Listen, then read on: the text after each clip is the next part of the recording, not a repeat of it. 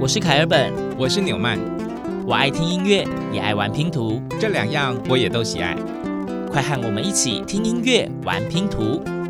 当音乐与音乐互相连结，当拼图与拼图相互结合。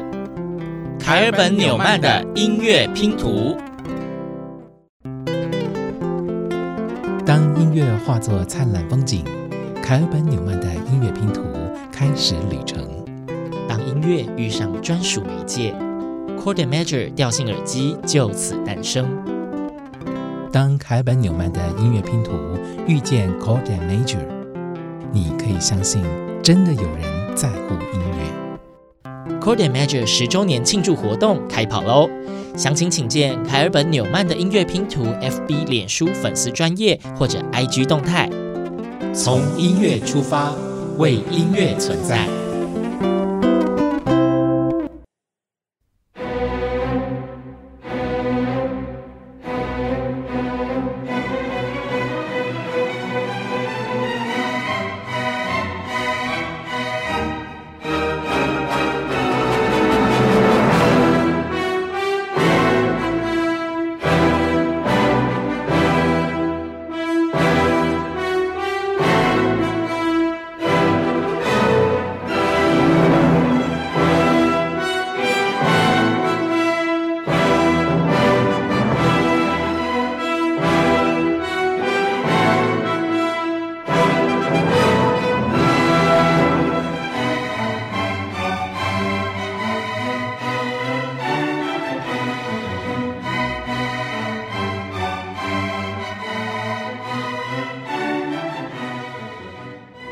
凯尔本纽曼的音乐拼图在正声台中台广播频道播出，是清晨五点钟。嗯、今天第一篇音乐拼图如此震撼，大家应该都被吵醒了吧？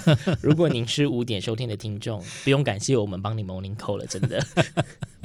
好，这很清楚的是一首古典音乐。对，我觉得我们节目已经很少。在播放古典音乐，特别又是在一开头的时候，就是一个这么磅礴宏伟的古典音乐拼图。没错，这是非常著名的德弗扎克新世纪交响曲的第四乐章。嗯，那为什么我们这一集要用古典乐做开头呢？如果大家有印象，我们上一集节目有提到，开尔本纽曼乐拼图遇到了志同道合的合作的品牌伙伴。Chord and Major，对，就是 Chord and Major。我们也说到，因为他们出了非常多款针对不同类型音乐而打造的耳机。我们接下来的陆续几集呢，都会针对可能某一款或某两款的耳机来推荐非常适合使用他们聆听的音乐。嗯，那今天我们要一次推荐给大家的是两款耳机。第一款是它的大调性耳机里面的 Classical，就是古典音乐，它的名称就叫做古典。那另外一部是奏鸣曲，也可以称之为浪漫时代的小调性耳机。对，那这两只耳机呢，不论你用哪一只耳机来欣赏今天我们推荐给大家这些曲目，相信都可以带给你置身在音乐厅般的感受。嗯哼，那到底这两只耳机既然都有置身在音乐厅的感受，那为什么一个大调性，一个小调性，它到底差在哪里呢？不如我们就慢慢用音乐来为大家呈现它彼此的差异性，以及它们有一些共同的地方。那刚刚我们听了这么澎湃的起床，呃，古典乐，那接下来我们是应该换个口味。好，我们单纯一点，我们来选择一把大提琴演奏的曲子，就一把大提琴而已，嗯，独奏。好，我们从小品出发，那我们就马上来收听这第二片音乐拼图吧。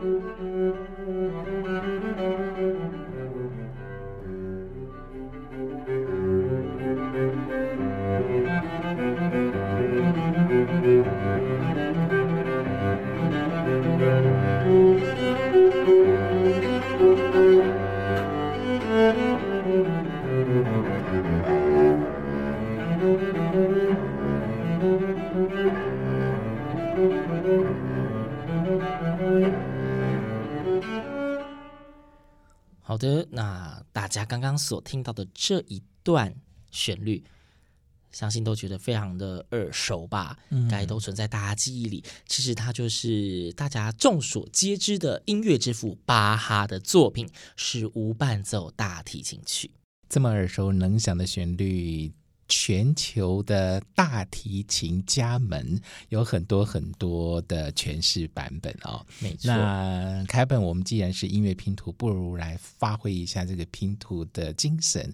我们是不是找一个不是大提琴演奏的巴哈的大提琴无伴奏组曲？没错，记得吗？我们在之前很多集的节目里面，常常为大家在一首歌里面寻找它不同的模样。对呀，那。接下来第三篇乐拼图将带给大家一样是巴哈的无伴奏大提琴曲，但是是完全不同的风貌哦。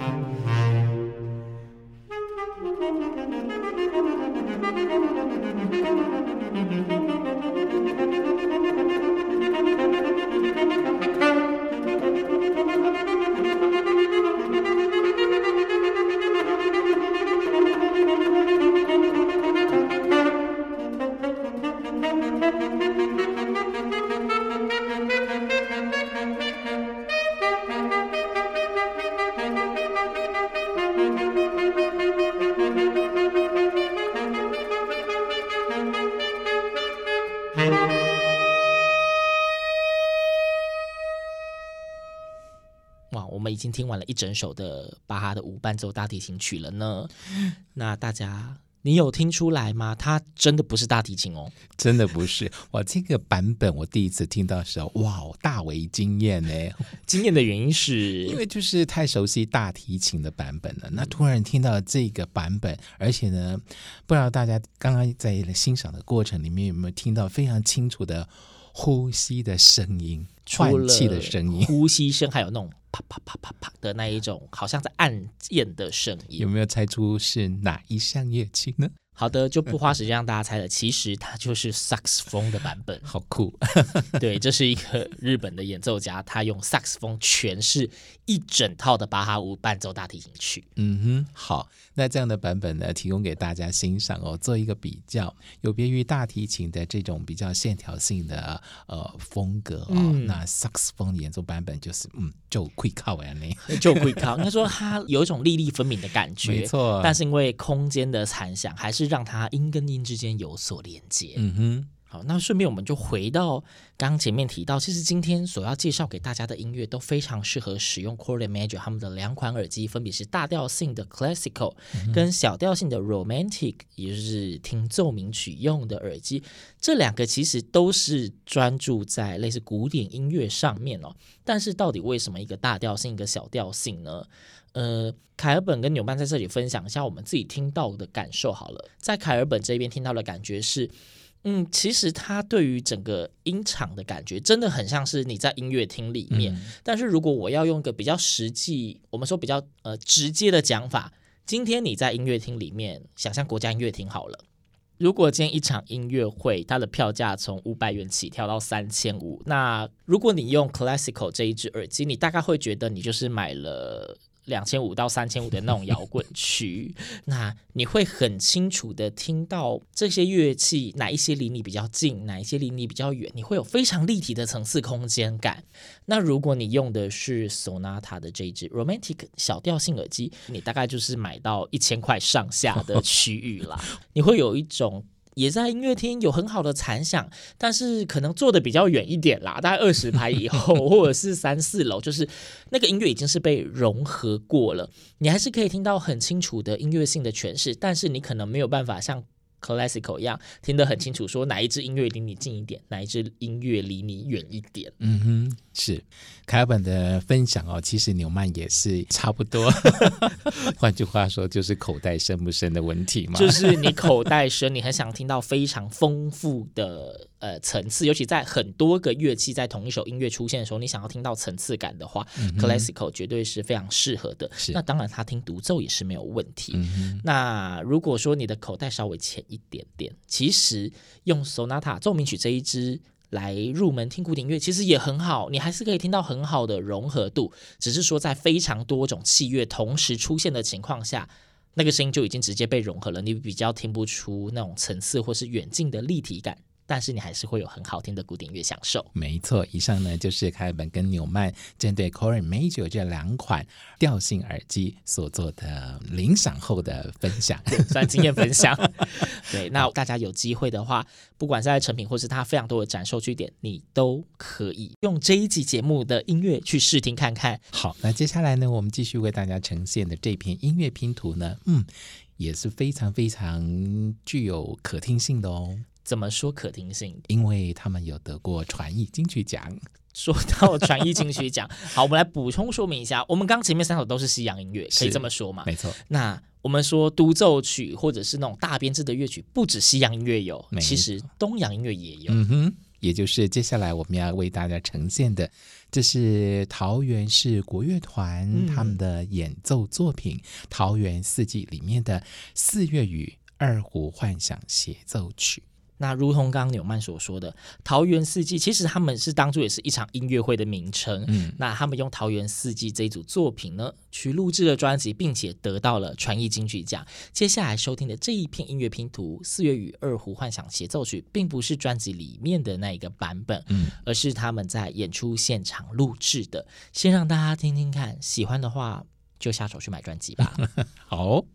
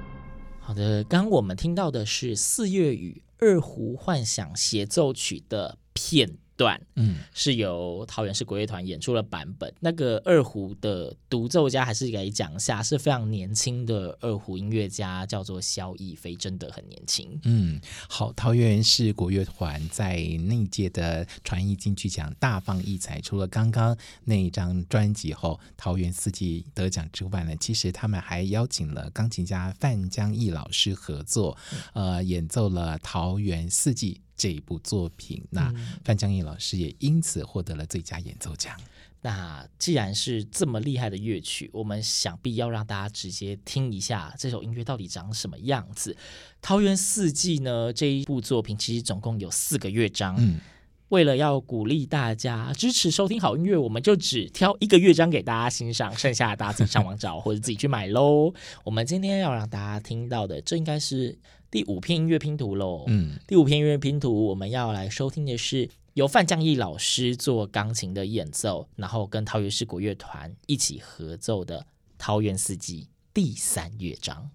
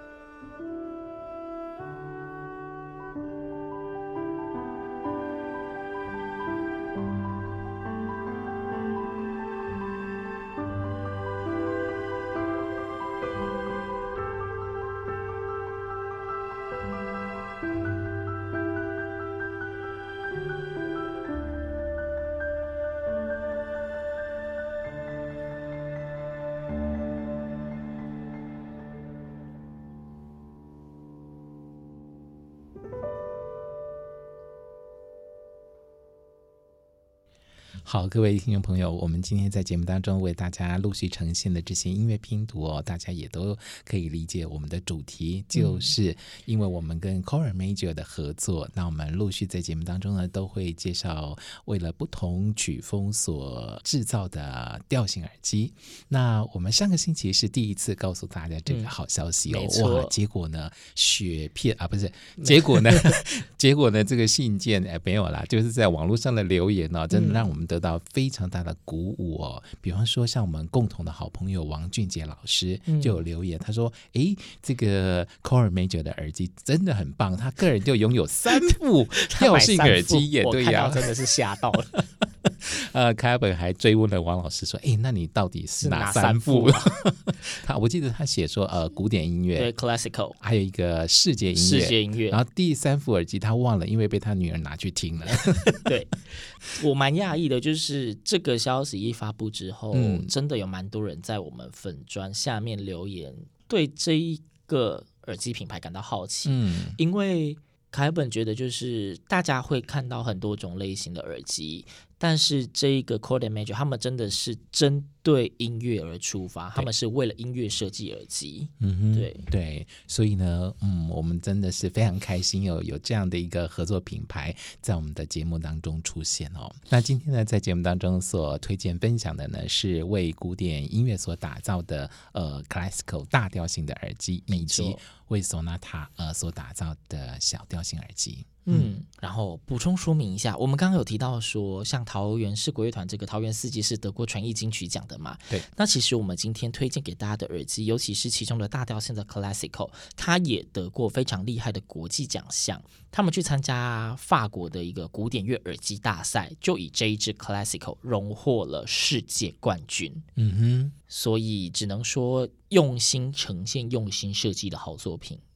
定会值得被大家给听到跟看见的。嗯，好，这是凯尔本跟纽曼的诚挚推荐。那接下来这篇音乐拼图呢，我们回到西洋古典音乐的欣赏。嗯，我们接下来要带给大家的西洋古典音乐，我们今天当然都是推荐一些呃经典的曲目嘛，大家可能一听到你就会有印象，你听过这一首歌。嗯，比方说接下来的是莫扎特的弦乐小夜曲。